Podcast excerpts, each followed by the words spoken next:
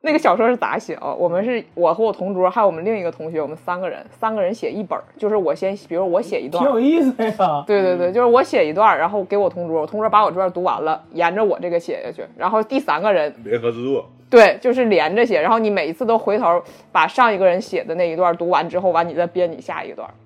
你这就相当于当时那个《绝命毒师》每一集的他的故事编剧和导演都不一样，然后那个自各自各自好其几实个它人分这个别东西编。这个还有一个好处就是啥呢？就是我可以相互弥补自己那个不足，就是说，哎，如果我读你的故事想法，你自己写的话，很有可能就写不下去了。对对对小马对上线，对，然后对中间一接之后，他把他的想法加里之后，回头然后你再看，完了再把你的想法接着往上研究，这样反而是好。就是说我感觉，就现在现在很多剧本不也都都那么做吗？所以说现在不都是好几个编剧来一起来创作吗？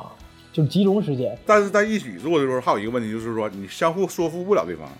但是他这种这种这种这种接力式的那种创作吧，其实有一个很就有意思在这 儿。没事儿，他有一个总编剧，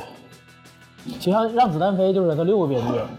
然后都分别创作一些就是说好的，然后来里边儿选。对，但是选择性和他这个东西还不一样。我我其实我个人，你别看那时候岁数小，但是那时候的东西是最有效率的。那他这个就是那个美剧那个模式，对，是美剧模式最有效率的模式。尤其你看中国啊，虽然说你啊整六个编剧、七个编剧，完了我有一个总编辑控制，